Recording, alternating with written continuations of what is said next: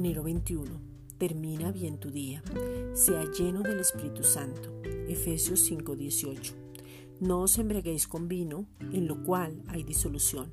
Antes bien, sed llenos del Espíritu. Cuando nos rendimos completamente al Espíritu Santo, permitimos que el poder de Dios llene nuestras vidas. Dejamos que su poder actúe en nosotros. Entendemos que no son nuestros derechos, no son nuestros estudios, no son nuestras capacidades, no son nuestros negocios, no son nuestros hijos, no es nuestra vida. Al ser llenos, dejamos que el poder de la resurrección nos lleve a una nueva vida, donde la llenura del Espíritu Santo nos da un nuevo despertar. Su poder transformador muestra el brillo de su gloria en nosotros y produce un deseo ardiente de su presencia.